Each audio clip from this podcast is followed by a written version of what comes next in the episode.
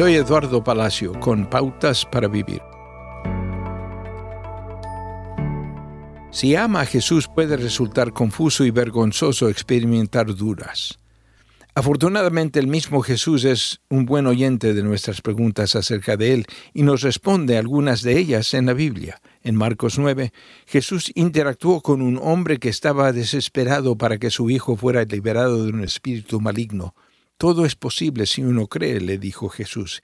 Y el padre gritó al instante, Creo, pero ayúdame a vencer mi incredulidad. ¿Cómo vencemos la incredulidad?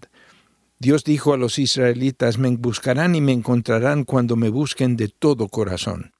El buscar a Dios con todo nuestro corazón incluye hacerle preguntas difíciles.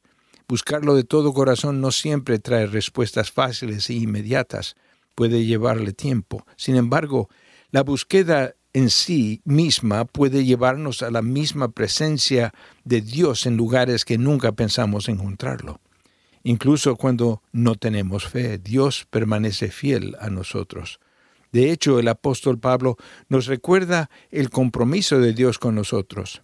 Dejé que me hallaran lo que no me buscaban.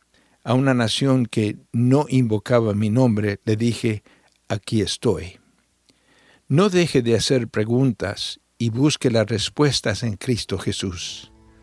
Él nos ayudará a vencer nuestra incredulidad. Acaba de escuchar a Eduardo Palacio con Pautas para Vivir, un ministerio de Guidelines International.